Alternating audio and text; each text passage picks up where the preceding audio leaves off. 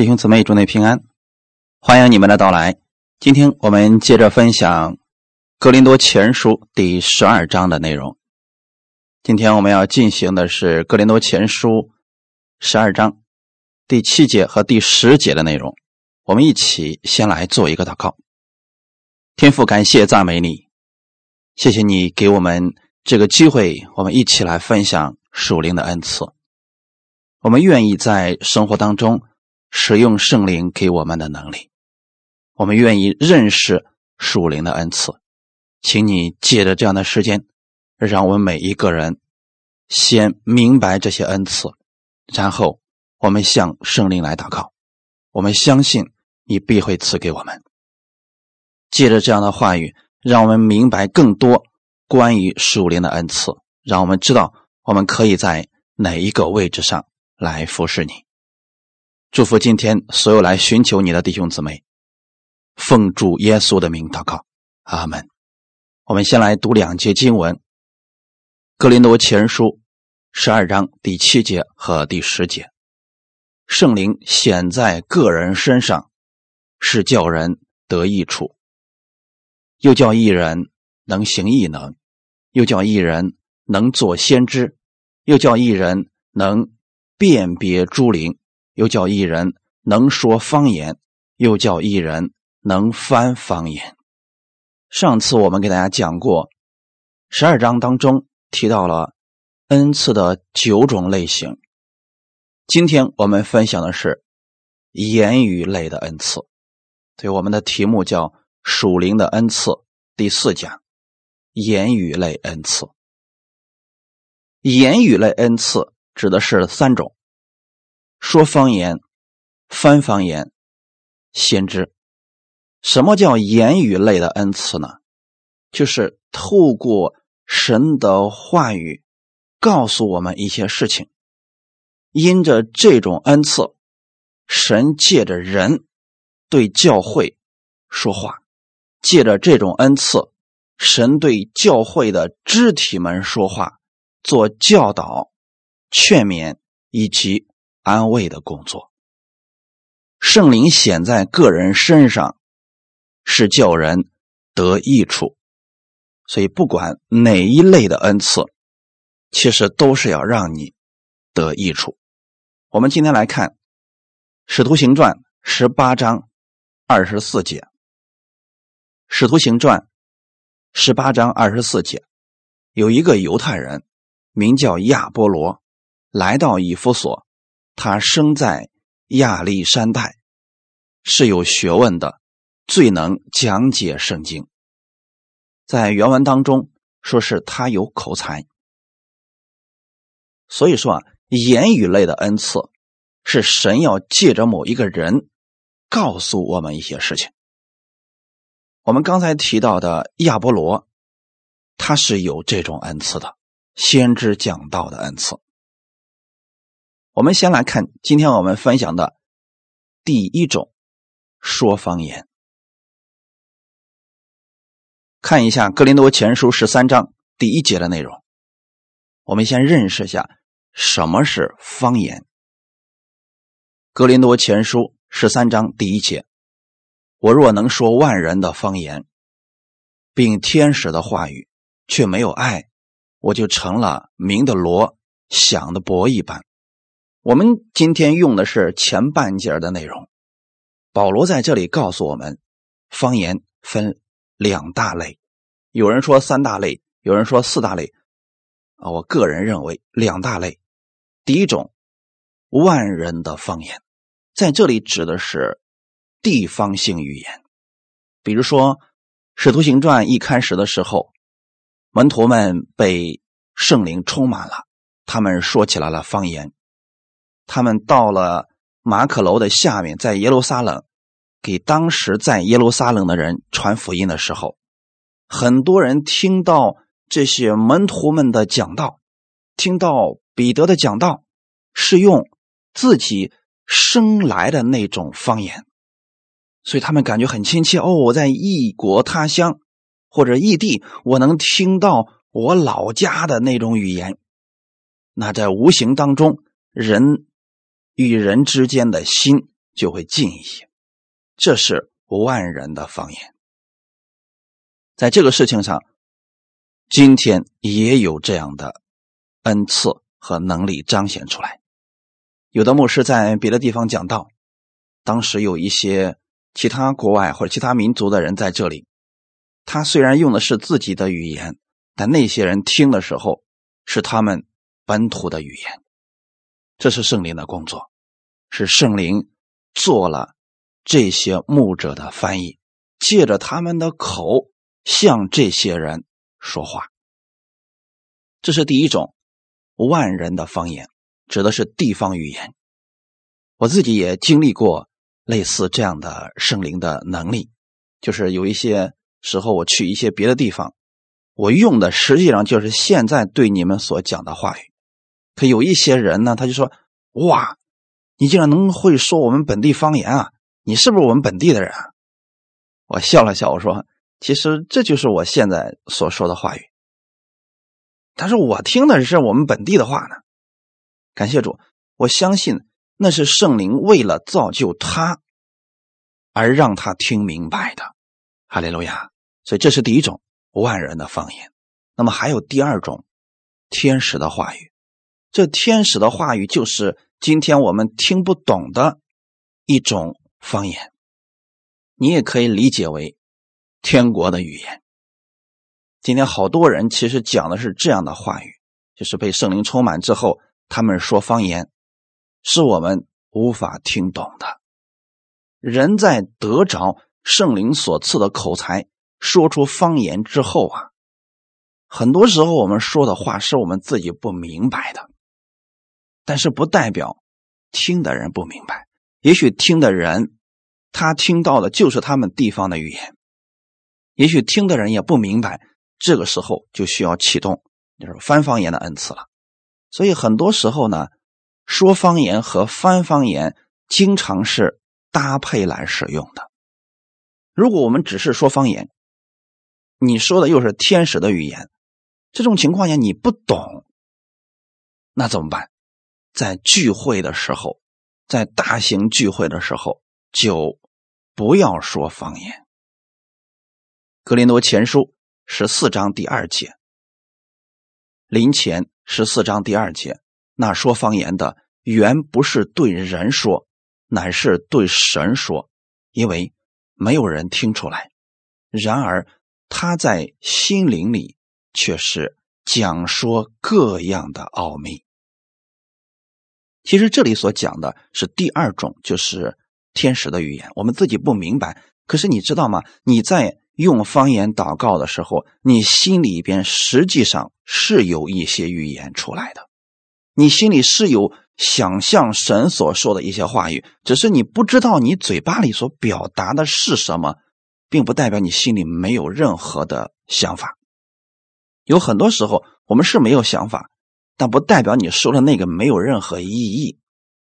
这就是我们所说的第二种天使的语言，这种。方言呢，不建议大家在大型聚会的时候讲，你在自己家里讲是最合适的。今天如果我在这给你们分享的过程当中，我用方言给你们讲讲到呼呼啦老板上来了吧，你们根本不听，也听不懂我要讲的是什么，你们没有办法说阿门，也没有办法领受。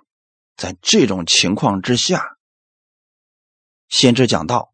就比说方言的要强了，所以保罗并不是反对说方言，他只是说，如果在大家聚会的时候，你要给大家分享的时候，不要说方言，除非有翻方言的出来。所以这就提到了第二种翻方言的恩赐，它一般是跟第一种搭配使用的。我们看一段经文。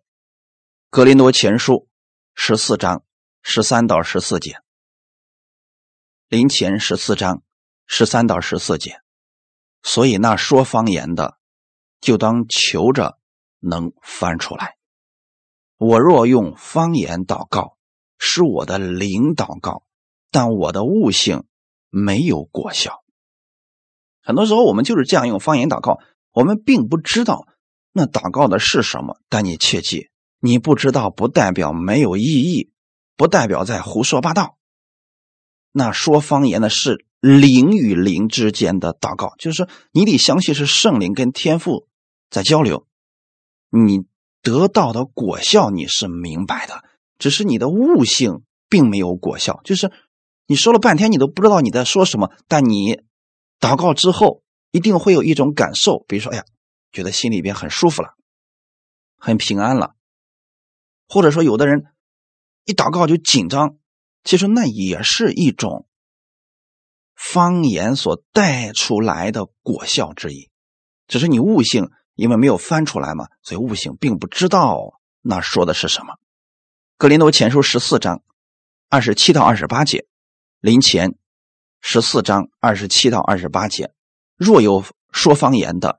只好两个人，至多三个人，且要轮流着说，也要一个人翻出来。若没有人翻，就当在会中闭口，只对自己和神说就是了。所以你看，保罗其实教导的是非常全面的啊。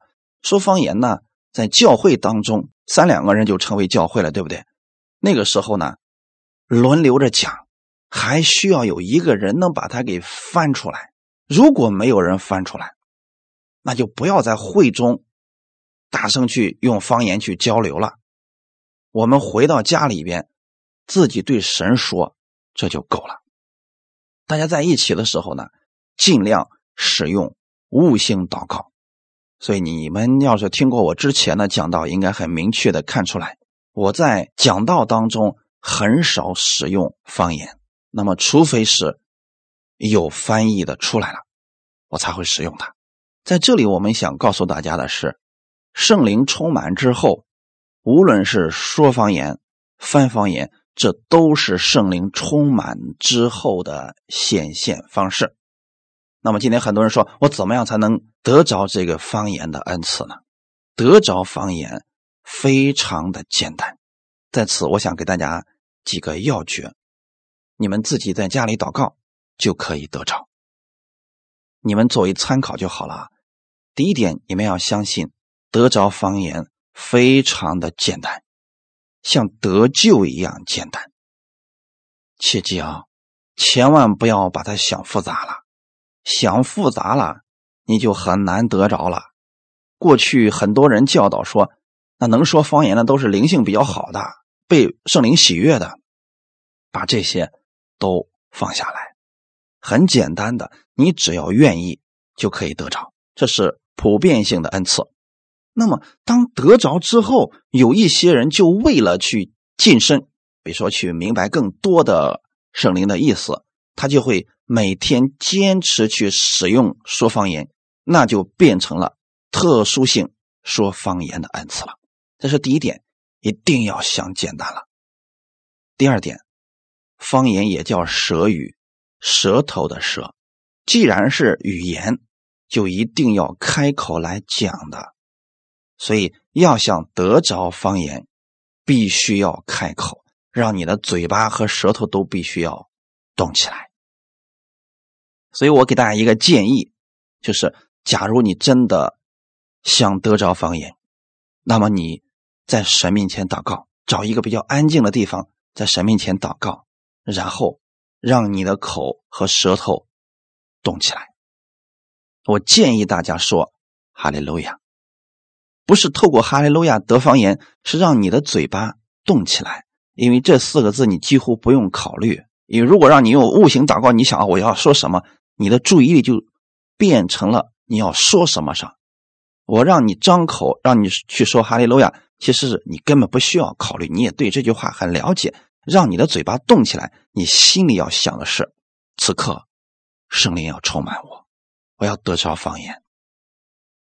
这样想，然后这样说，简单来总结就是：口是心非，嘴巴里说的和你心里想的应该是两回事嘴巴里说的是哈利路亚，但是你心里要想的是：此刻圣灵要充满我，圣灵充满我。那么在这个过程当中，第三点要注意的。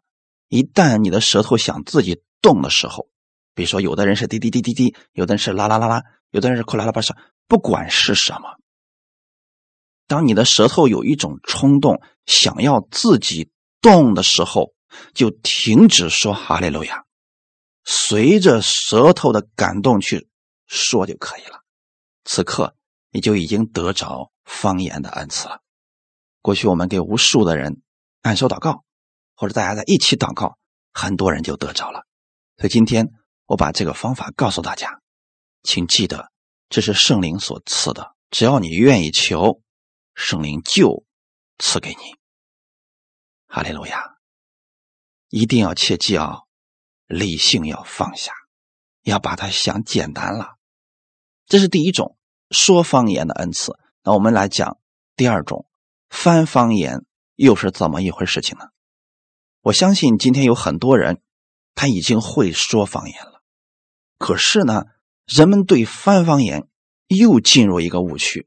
很多人一听他说：“哎呀，某某姊妹、某某弟兄会翻方言，大家恨不得都过去找他说：‘来，我来祷告一段，你也给我翻译一下。’”很多人对翻方言特别的惊奇。其实我要告诉大家，翻方言和说方言一样简单。因为这都是圣灵所赐的，你为什么要把翻方言想的很复杂呢？想的很复杂，实际上我们还是在靠自己的努力，或者说，你被误导了。很多人就是自己会翻方言，然后他也不明白，所以他就想这个东西应该是比较难的吧？大家就一直认为这个很难。其实，跟上一个说方言的恩赐。都是一样的简单。我今天告诉大家，九种恩赐，任何一种要得着都特别简单，千万不要想复杂了。很多人以为翻方言跟我们世俗当中的翻译特别像，那就是说，别人说一句啊，你还是要，我们开始想，哦。你好的意思，然后别人说一句，你说一句；别人说一句，你说一句。但实际上这是世俗上的翻译，跟圣灵所赐的恩赐翻方言又是另外一回事这是完全不同的，弟兄姊妹。那么翻方言，我今天把这里边的诀窍告诉大家，你们只要按照这种方式在圣灵面前祷告，都可以得着。你愿意追求圣灵就赐给你的，请听好了。翻方言不是你去关注别人说什么，不是你去聆听别人说什么，而是聆听你里边的声音。这是重点。很多人以为我是耳朵要发挥作用，实际上是你的心要发挥作用。当你们都在用方言祷告的过程当中，你应该相信。这是圣灵在你们中间在做工，你不要去听别人说什么，因为你也听不懂啊。你要听的是你里边有没有你能明白的话语出来。如果里边有一句，或者是一句经文，或者是一句安慰的话出来了，你就把它说出来，那就是翻方言。其实，当我把这个讲明的时候，你们里边。已经有人明白了，因为很多人已经有翻方言的恩赐，只是他不知道，他不知道那个是他以为是他自己的想法。实际上，你在方言祷告，你突然里边出现一段经文或者一段话语的时候，不要觉得那是你自己的想法，你要把它说出来。也许那个不是给你的，也许你不明白为什么要说那句话语，但你要把它说出来，那就是翻方言。如果两三个人在一起祷告，你把那句话说出来。造就的就是你们中间的某一个人，这就是翻方言，是不是非常简单呢？切记，这里的要诀是注重你里边的声音，而不是外面的声音。外面声音再嘈杂，你记得你里边出来那个声音，任何东西都掩盖不了它。你们有些人应该有这样的经历。就是外面特别的吵，可你里边突然有一个非常微小的声音，他告诉你了，你能立刻知道啊，那就是圣灵对我说的话，那就是神对我说的。那么你在方言祷告的过程当中要留心这一部分啊，那个就是说方言之后的翻方言，把它说出来。翻方言也是在不断的操练过程当中，会越来越多，越来越多。所以有很多人一开始方言非常的单调，但是后期的时候越来越丰富。这个不是练多了，而是你跟神之间交流多了，所以话也就越来越多了。而翻方言也是这样的，一开始可能只有一句话在你里边，当你不断的去说的时候，最后就变成了一段话语。那么我们在外人看来就是他一句他一句他一句他一句，其实他们只不过只是关注了他们里边的声音而已。那是一个圣灵在带领他们。如果是你说一句，我使劲去想这句话是什么意思，那就是从人而来的，那个是一定要谨慎的东西。哈利路亚。所以说方言的恩赐与翻方言的恩赐是彼此搭配的。那有的时候我们看到说方言的恩赐是一口气说完了一大堆的东西，感动的时候呢翻出来有时候是一句就结束了，那有时候呢是。这个翻出来的可能比那个还要多，那你就知道这就不是普通意义上的翻译，因为它里边要表达的东西很多啊。所以今天给大家所讲的这个一定要去消化。两种恩赐同时出现的时候，就会给其他的弟兄姊妹带来造就，更造就的就是这个教会，因为在他两种恩赐。说方言和翻方言彼此灵活搭配的时候，就能共同完成服饰。说方言，虽然在悟性里不知道自己所带出来是什么信息，但是它里边是有所领受的。他不是逐字逐节都明白，但是他知道大概的意思是什么。而当翻方言开始翻译的时候，他心里马上就说：“对对对，就是这样的，就是这样的。”那是又是双方的共鸣。这是前两种，叫说方言和翻方言的恩赐。第三种，先知。那么先知又是什么呢？现在很多人总是把先知和说预言联系到一起。其实呢，先知不仅仅是说预言，而所谓的预言也不仅仅是指说未来的事儿，或者说。就像大仙儿一样啊！你的哪儿的东西丢哪儿去了？你要去找回来，这是把神的恩赐已经贬低化了。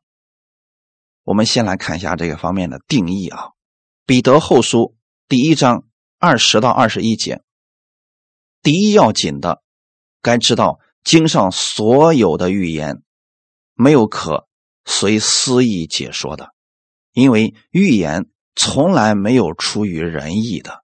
乃是人被圣灵感动，说出神的话来。通过这个定义，你们应该看出来，先知的特点是什么呢？他是解经。所以今天在新约的时候，先知的主要作用是讲道。所以你看，保罗经常把先知讲道放在一起。在过去，耶稣还没有来的时候。先知的主要作用是发预言，或者说做教导，更多的是警告。但是这一切都不是出于仁义的。在你们读旧约圣经的时候，也发现有假先知，他里边发的东西是他自己的想法。但是真正从神而来的先知，他是人被圣灵感动，说出神的话来。只要是从神而来的，百分之百会成就，这是一定要确定出来的一件事情啊！我们来看一下先知，第一种叫做受感说话，就是被圣灵感动去说一些话语。比如说在聚会当中，人被圣灵感动，他说出来一些神的话语。这个话语一出来的时候，有些人立刻得着安慰了，有些人立刻被造就了，有些人从失落当中立刻回转过来了。这是这种圣灵的恩赐啊！我们看一段经文，给大家举个例子，这样更容易明白一些。撒摩尔记上第十章六到七节。撒摩尔记上。第十章六到七节，耶和华的灵必大大感动你，你就与他们一同受感说话。你要变为新人，这兆头临到你，你就可以趁时而作，因为神与你同在。旧约的时候啊，圣灵降临在某一个人的身上，这个人就充满了能力。其中有一种就是说话，比如说扫罗王，他在被圣灵感动之后，他就能说出一些鼓励人心的话语，说不要怕。当然，这样的人已经特别的多了啊。当这个人一开始很胆小的时候，圣灵充满在他身上，在旧约叫耶和华的灵，他就开始说话，变为新人，他的行事为人说话全都被更新。所以这个时候呢，你要趁时而做，就是你知道哦，我明白了，显得是神在我身上，神的灵在我身上，神与我同在了，所以我可以成就这个事情。他们是在感觉当中，所以弟兄姊妹，如果说被圣灵充满了。他是有感觉的，无论是说方言、翻方言，还是做先知，他都是有感觉的。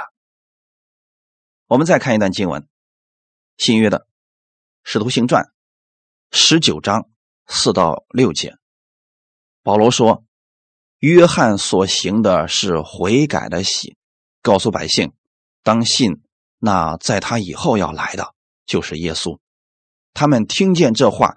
就奉主耶稣的名受洗，保罗按手在他们头上，圣灵便降在他们身上，他们就说方言，又说预言。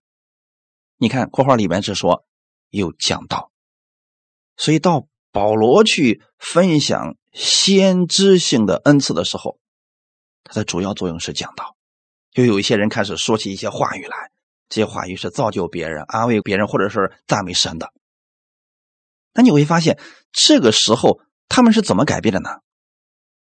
首先，他们听到了保罗所讲的耶稣基督，听见这个话之后，奉主耶稣基督的名受洗，那就是保罗为他们祷告，奉主耶稣基督的名。今天你愿意接受耶稣，你就是一个新人，就像我们所做的绝对祷告是一样的啊。我相信我是一个罪人，耶稣在十字架上为我的罪流血牺牲。我相信他从死里复活，我被称义。我今天愿意让圣灵住在我的心里边，引导我的生命。奉主耶稣的名祷告，阿门。这就是觉知祷告，也叫做奉主耶稣的名受洗。当保罗这样按手在他们头上的时候，圣灵便降在他们身上。这就是信的那一刻，圣灵就。降在了他们的身上，此刻就被圣灵充满，说方言又说预言。你会发现，圣灵的这些恩赐跟你信主时间长短没有关系，跟你生命的大小也没有关系。所以弟兄姊妹，只要你们愿意，你们就可以得着。这个关键是根据我们每一个人心的渴慕。那这些人是有的说方言，有的开始。说预言就是我们所说的先知开始讲道，有的开始就是说一些称颂神的话，这是圣灵充满之后的一个样式。所以先知其中他被圣灵充满之后就是要说话，哈，要不然的话你说你是先知，你又不带着神的话语去造就人、安慰人、劝勉人，那你要你这个先知干什么呢？先知的第一个就是受感说话，被圣灵感动，然后去说话。第二个呢，说预言。所以很多人呢就把这个先知啊，就看到是算命的一样。其实呢，说预言啊，只是先知恩赐当中一小部分功能而已。那么现在，当这个人被圣灵充满之后，他开始说预言，那是圣灵清楚赐下来的恩赐。他是接收到了神的启示，并且把它表达出来。请记得，你把你的事情告诉了这个人，这个人现在为你祷告。他祷告的过程当中，他是听从神那里得着了什么话语，然后他把神给他的话语告诉你。这就是我们所讲的预言，你也可以称之为讲道，就是对你说神的话语。大家明白了吗？在旧约的时候，因为那个时候呢，圣经没有写成，人们对神的了解又非常的少，所以神多数使用先知是发预言。这个呢，在先知书、大先知和小先知特别的多。你看那先知怎么说呢？哎呀，以色列百姓，你们要回转呀！你们再这么走，你们就灭亡了呀！你再这么走，你们就亡国了呀！你们要回头啊，不要再去拜偶像了，要转回头，要悔改，转向神。这是先知在他们面前希望他们回转，他们在说神的话语。你读那个耶利米啊、以赛亚呀，这以西结这些书里面有很多的预言。这些是把神的意思表达出来。那有些人他能相信他哦，神已经告诉我，那我就得回头。那有些人呢，他不听啊，以色列百姓不听，结果真的那样的事情临到他们身上，你会发现先知所说的那些预言全都成就了。那么还有另外一部分就是关于耶稣基督的预言。什么时候神要拆派他的他所爱的以马内利？在旧约的时候非常的模糊，但是到新约圣经里面的时候就表达的非常的清楚。你要生一个儿子，他起名给他起名叫耶稣，因为他要将他自己的百姓从罪恶当中救出来。你看这些都是预言。那么这些预言出来的时候呢，我们相信说：“哦，我明白了，这是从神而来的，我要相信。”但是这些预言都是要给人带来造就、安慰。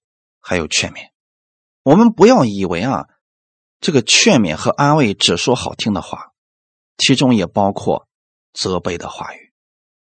启示录里边是不是圣灵对七个教会有讲话？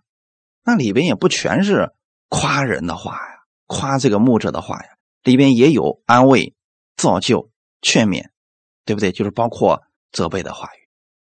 目的是什么呢？让这些人回转。在神的祝福当中生活，所以说预言只是先知当中的一小部分。我们大家千万不要以为他自称是先知，他就一定会给你发点预言，或者把你的婚姻交给他，这种是特别的危险的。大家记得了吗？就是说我今年不知道要做什么生意，然后呢，先知你给我祷告一下，你看看我今年做什么生意比较合适，类似这样的，切记啊。你要有最基本的分辨力。这九种恩赐，这个时候不适合用先知给你发预言来告诉你怎么样做。你只需要明白神给你说什么话就行了。如果你会方言祷告，在方言祷告当中，你在祷告之中的时候，神突然让你想起来了，或者说你想起来某一种职业，你去做就好了，就这么简单。如果你非得要透过先知来告诉你。万一那个先知是一个假先知，那你就受误导了。比如说，有些先知说了啊，这个我是牧者啊，但是呢，神说了要让我们财务自由，所以你们要跟着我一块来做直销。多少人因此被骗了，自称是先知，结果呢又去搞这个其他乱七八糟的。信徒们想啊，人家是先知啊，人家说的话我们不得听吗？结果最后赔钱了。那如果是从神而来的，为什么会出现这个情况呢？很明显。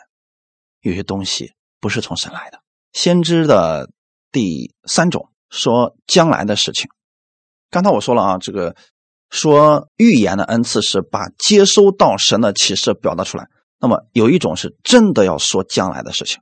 我们来看一段经文，《使徒行传》十一章二十七到三十节，《使徒行传》十一章二十七到三十节。到那些日子，有几位先知从耶路撒冷下到安提阿，内中有一位名叫雅加布站起来，借着圣灵指明天下将有大饥荒。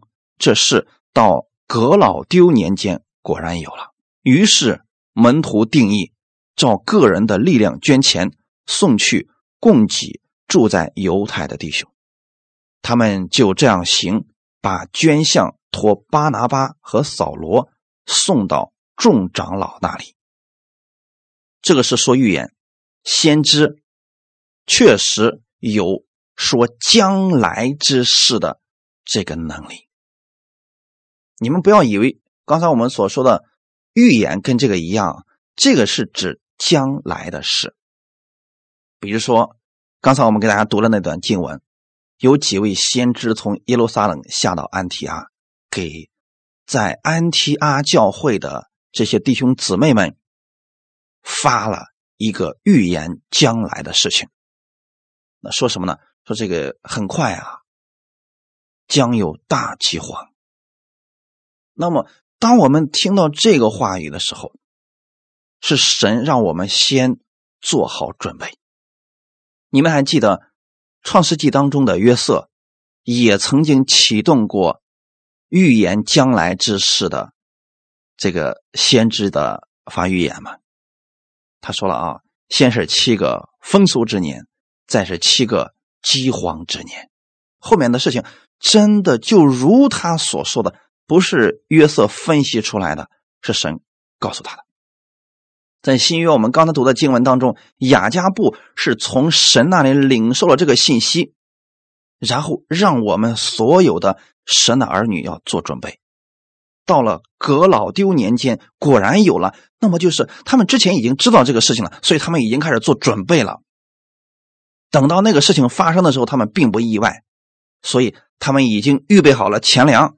然后要过去去帮助这些弟兄姊妹，那这是神透过先知发预言，其实还是要造就、安慰、劝勉人。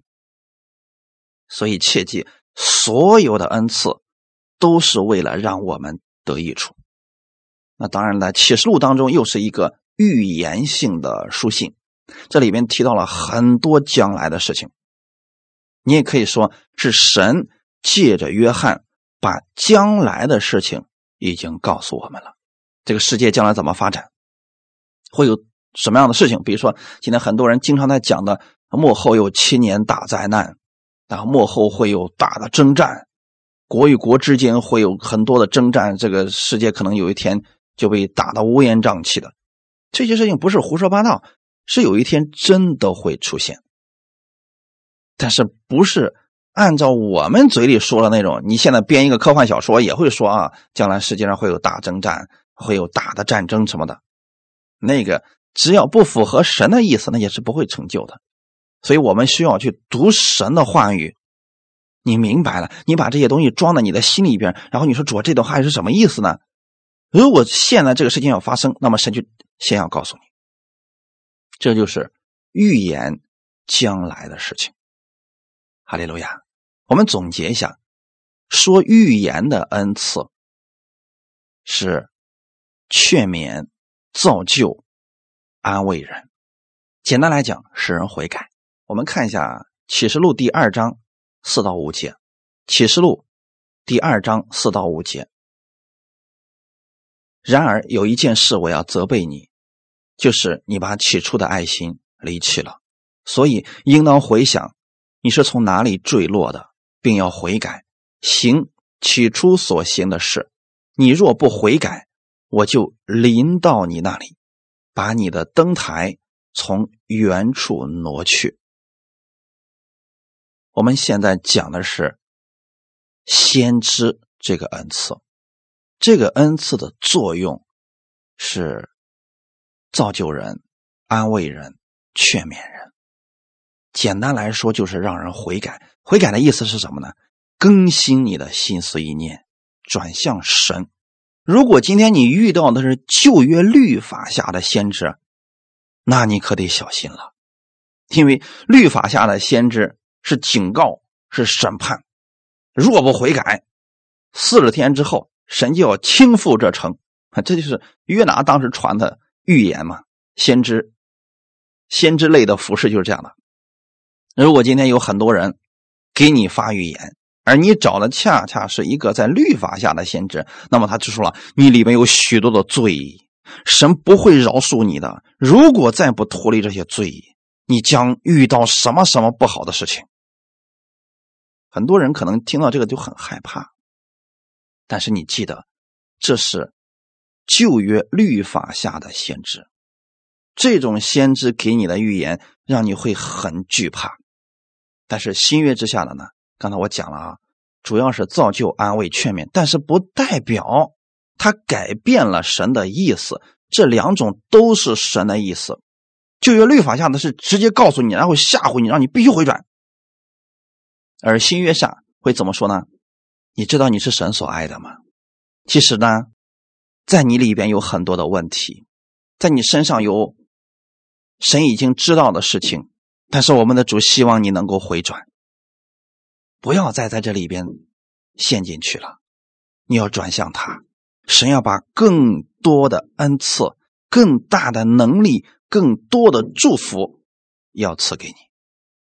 你看，同样都是让你悔改，一个是审判，是警告，而另外一个是告诉你你是神所爱的。所以呢，神知道你的问题，但是他仍然是爱你的，他希望你能够脱离这些罪恶。那么，你们愿意被哪一种先知来服侍呢？如果你遇到的是旧约律法下的先知。你可能看见他就很害怕，但如果这个先知是新约之下的先知，你同样会悔改，但你的心会得着安慰。所以，跟随什么样的人很重要。虽然他们都在传达着神的意思，但有些话语说出来会让你很难受；有些人话一说出来会让你得安慰。虽然都是悔改，今天很多教会当中也讲悔改，怎么讲？若不悔改，神就要收拾你。但你看启示录当中怎么说呢？然而有一件事我要责备你，就是你把起初的爱离弃了。所以你应当回想你是从哪里坠落的，并要悔改，行起初所行的事。这个是不是现在鼓励他呢？你把起初的爱心离弃了，所以你现在要回想你从哪里坠落的呢？那么你要想之前神多么爱你，后来为什么你不断的临到坏的事情呢？是因为你坠落了，所以你现在要悔改，去行起初所行的事，你的一切就会被反转呀。如果你不悔改呢，你的情况会很糟的，你没有办法再服侍别人了。这个灯塔被挪去的意思就是，这个教会可能就要。散掉了，但是不是神把它给拆散的，是你自己把它拆散了，因为你已经偏离了神的意思，所以信徒们会一个一个离开，你没有办法再当牧师，再去服侍人了，因为过去的时候你一直用计谋拉拢人心、结党营私、排除异己，你一直在做这个事情，你已经坠落了，所以神说要悔改，如果你不悔改，这些人都会离开你。大家明白了吗？所以这就是新约之下的先知，新约下的先知是在引导着你，绝对不是严令的禁止，再不是听就咒诅你。如果今天有任何一个先知是咒诅你的，他所说的话千万不要信，切记千万不要信。神不咒诅我们，所以呢，不管你。得着什么的恩赐，或者什么样恩赐的人为你服侍，你必须有最基本的分辨力，那就是要有圣经的基础，否则呀，你被骗了你都不知道呢。我以前讲到里边提到说，有一种异端，他们经常打着圣灵的旗号说，圣灵昨天感动我了，说你要把你的房子卖了，然后拿出十分之一给我。那我呢，当时就给这个弟兄说，我说了，直接告诉他，对不起，我没这个感动，圣灵感动你又不是感动我。弟兄姊妹，所以说啊，我们要有最基本的分辨力啊。我们看一段经文，《提摩太前书》第一章十八节，保罗对提摩太所说的话语：“我儿提摩太啊，我照从前指着你的预言，将这命令交托你，叫你因此可以打那美好的仗。当我们软弱的时候，我们需要先知性的服侍。”有很多时候呢，好像人的语言根本就没有办法安慰我们，所以这个时候呢，神会启动这个先知性的服饰，然后告诉他一句话，这个人因着这句话语重新站立起来了。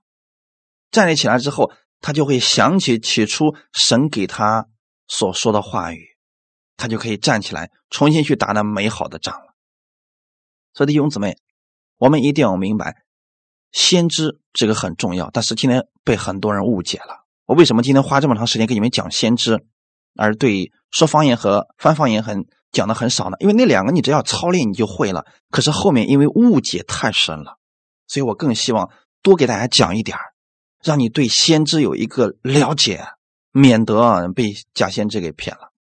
看一段经文，《使徒行传》十三章一到二节，《使徒行传》十三章一到二节，在安提阿的教会中有几位先知和教师，就是巴拿巴和称呼尼杰的西面，古利奈人路求与。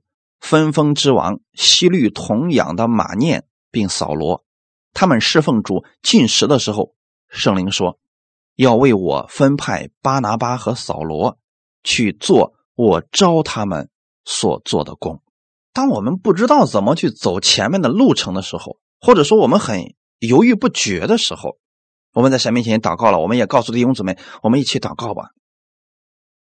不是你去求着别人说，你给我祷告一下，看神。对我有什么话说没有？不是，是大家在一起祷告，然后他们在侍奉主，在进食的时候，进食祷告，圣灵对他们其中的人说：“要为我分派巴拿巴和扫罗去做我招他们所做的工。”那弟兄姊妹，如果这个现在神对你说了这个启示，你知道神要让巴拿巴和扫罗做什么吗？很明显，你可能不知道，但你要把这句话告诉他俩。如果他们里边已经准备好了，那么他们就知道说：“哦，这是神给我的。”那保罗和巴拿巴到底想干什么？其实神在之前的时候就已经告诉他了：“你要为我做外邦人的使徒。”保罗自己心里是清楚的，只是现在他需要得着教会当中弟兄姊妹给他的鼓励、安慰以及印证。他不知道什么时候去啊？那么现在这个时候，他们在一起祷告，有几位先知和教师都同时得着这个神而来的启示。结果他们祷告完之后，就告诉他们说了：“啊，神已经刚才启示我们了，要差派你俩去做。”神叫你们去做的事情，那这个时候，保罗和巴拿巴就明白了啊，时候到了，我们开始去宣教吧。那这就是神给他们的启示呀。所以我要告诉大家啊，预言一定是双方面的。你里边已经存在很久了，有时候你只是差最后那一步，有人在推你一把，你就敢往前走了。那这个时候呢，神透过其他人给你说了这样的话语的时候，是在引导你，你就能往前走了。如果有人告诉你的话，你压根就没想过，也不想去做，那就暂时别做，那个可能不是从神来的。先知很多人以为他们就跟大仙儿一样，但是切记，在末世的时候，假先知会越来越多。无论先知发了什么样的预言。你一定要去印证它。印证的方式，刚才给大家说过一点，就是你里边也有相同的想法，这是第一种印证方式。那第二种就是，你看他所说的会不会成就？如果他说的不成就，你就别信了。你看过去的时候，有多少假先知发预言的？啊，在一九九九年最后一天的时候，这个。耶稣就要来了啊！这个世界就结束了。好多人傻傻的到山上去等着耶稣来，穿着白衣去那儿等耶稣。结果现在都过了快二十年了，还没来呢。那就证明他们那个预言是假的，他们那先知也是假的。那之后你就别再相信他。结果呢，有些人啊，这个脑袋就是转不过弯人家先知说了，哦，刚才神又启示我了，说他要晚来几年。这些人从山上下来，还相信他的话，这这就是连最基本的分辨力都没有了。如果是从神而来的预言，说一个成就一个，说一个成就一个，不可能神今天告诉你一个预言，明天不成就，说哦，神刚才告诉我了，他换了方式了，他要推迟几年，这个是绝不可能的。遇到没有成就的时候，你要对这个人所说的预言一定要谨慎分辨，不要一听人家是先知啊，就相信他所说的所有的话。我以前的时候遇到一个假先知，其实是一个骗钱的先知，讲的东西倒是挺吸引人了。但到最后的时候呢，就把这些人圈起来，说什么呢？嗯，你们已经从我这儿得着了，所以呢，神告诉我了，你们以后要成为我的会员，你们以后要听我的，所以呢，你们首先啊，就得把你们的钱财的十分之一奉献给我。当时呢，有一个姊妹啊，那是。那一段时间被他安慰了，得到安慰了，确实挺感动的。但这姊妹身上没钱。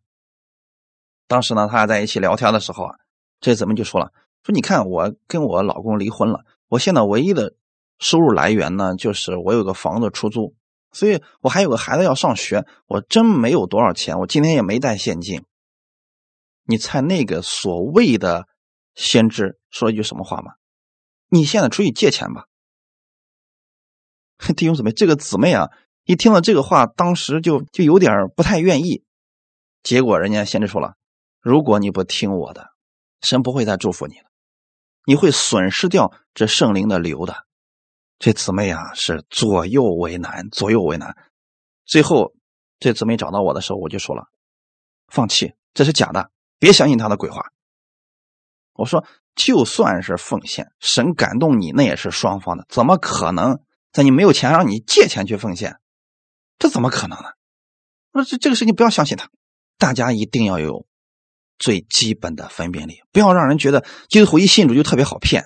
所以好多假先知那都是打着福音的旗号在骗人呢。你不能是话就信呐，你得有最基本的，看他符合不符合圣经。如果不符合圣经，别信他。那么特别是这些。借着先知的名义跟你说一些话的时候，你里边压根没有感动，你要告诉他对不起，我没这个感动。如果他咒诅你说对不起，我不接受你的咒诅，神怎么可能透过先知来咒诅你呢？都是新约啦，一定要有最基本的分辨力啊！我们再看一段经文，看看这个真的先知发预言之后，或者说把将来的事情告诉我们的时候，他是真的会成就的。使徒行传二十一章四到十二节，找着了门徒，就在那里住了七天。他们被圣灵感动，对保罗说：“不要上耶路撒冷去。”第十节，我们在那里多住了几天。有一个先知名叫雅加布，从犹太下来，到了我们这里，就拿保罗的腰带捆上自己的手脚。圣灵说：“犹太人在耶路撒冷要如此捆绑这腰带的主人。”把他交在外邦人手里。我们和那本地的人听见这话，都苦劝保罗不要上耶路撒冷去。其实呢，透过使徒行传，我们可以看出来，保罗的生命其实也在成长。那之前保罗就说了：“你们谁都别劝我了，我死都不怕。难道耶路撒冷我不能去吗？我就要去那儿传福音。”结果呢，神就派了好多人啊，去给。保罗发预言，那是真先知啊！保罗不听啊，人都劝他说不要去耶路撒冷，他不听。结果你看，又一个先知来，还是既给你说预言，还有行动在旁边告诉你说：“你看，将来你要去的话，这就是这个下场。”但是保罗说了：“我心已决，我就是死在那儿，我都乐意。你们不要再劝我了。”是保罗心智确实很坚决，但是事情是怎么发生的呢？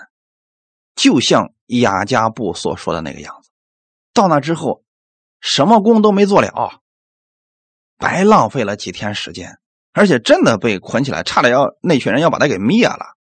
那么神在耶路撒冷的时候，就告诉保罗说：“离开这个地方，到别的地方给我传福音。”这不还是离开了吗？但如果他不去这么一趟，他生命就不会成长。就像我们今天我们告诉一些人说了。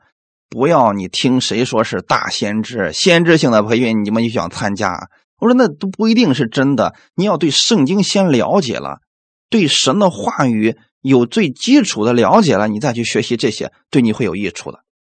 很多人不听，非得去先去学习什么先知性的服饰、发预言啊、医治的恩赐，特别羡慕这些东西。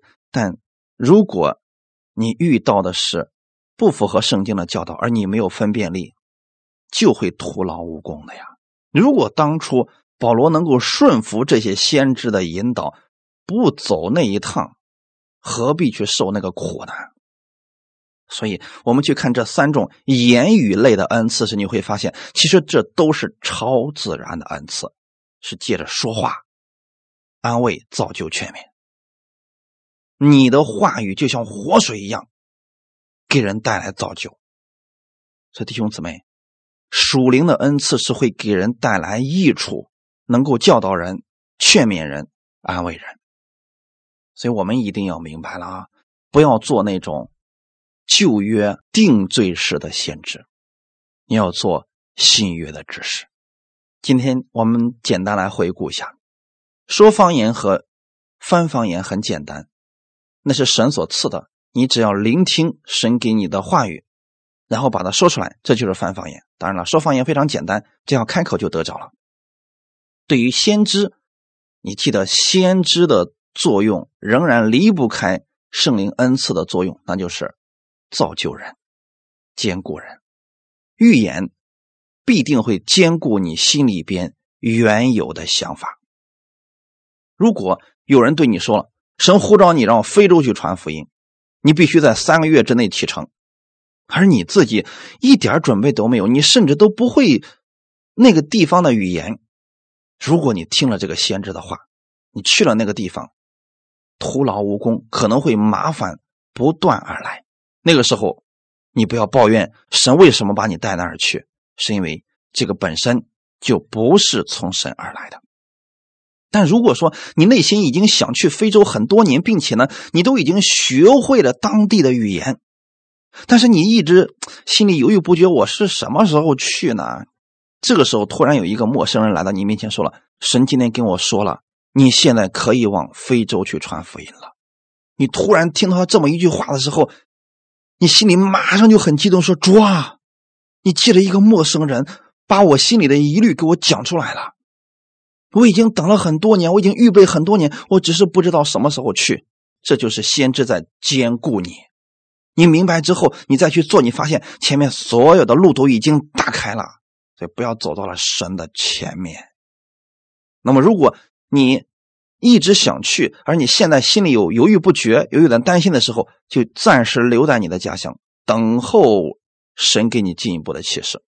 我再次要强调一下这里边的重要内容，免得你们走错了。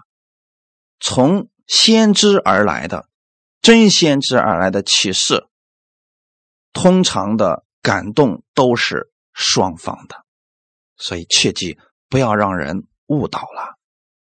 不要让人乱用圣灵的名字，乱用圣灵的感动，就把你给骗了。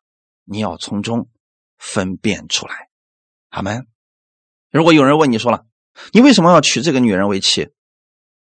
他们回答说了，哦，因为有一个人给我发预言，说我必须娶她。你如果是因为有人给你发预言，你才要娶这个女人为妻，你要小心点如果你压根就不爱她，你们婚后的生活也不会怎么好的。这不是从神而来的。其实婚姻没那么复杂，神不会强迫我们，只要你们双方都乐意、都愿意、都喜悦就可以了。何必去找个先知去问呢？比如说，有些人想服侍神，他不知道在哪个位置上服侍。我们曾经问过一些人说：“你为什么要在教会在这个位置上服侍？”他说：“因为牧师让我做的。”那之后他为什么会抱怨、会埋怨，甚至不干了？那是因为牧师让他做的，并不是他心甘乐意的。所以，弟兄姊妹，请跟随你的心灵，跟随圣灵给你的感动，免得被人误导了。如果你不确定，那么神会透过别人给你坚固，让你确定这就是神告诉你的。神告诉你的事情一定是两点：第一，符合圣经；第二，你甘心乐意。这两点大家要谨记于心。你在神面前的服侍，绝对不是一时的冲动，也不是人的盛情难却。如果从神而来的，无论多大的困难，你都不会放弃，因为神在后面会兼顾你、引导你、扶持你。我们一起来祷告，天父，感谢赞美你，圣灵显在我们个人身上，是叫我们得益处。所有的恩赐都是为了造就我们，而不是捆绑我们、辖制我们。你把这些恩赐赐给我们，是让我们与别人更加的和睦相处，彰显耶稣基督的荣耀，而绝对不是为了荣耀某个人、高举某个人。你让我们拥有不同的恩赐，是让我们去彼此服侍。今天我们分享了言语类的恩赐，你改变我们的口，让我们的口透过这些言语类的恩赐，给别人带来造就。无论是说方言、翻方言，还是先知，愿我们的口给别人带来造就。你带领我们，感动我们每一个弟兄姊妹，按他们心里所愿的。赐给他们，让他们在自己所喜悦的那个位置上服侍你。感谢主，我们愿意跟弟兄姊妹一起彼此搭配，共同荣耀你的名，建造耶稣基督的教会。祝福今天所有听到的弟兄姊妹，奉主耶稣的名祷告，阿门。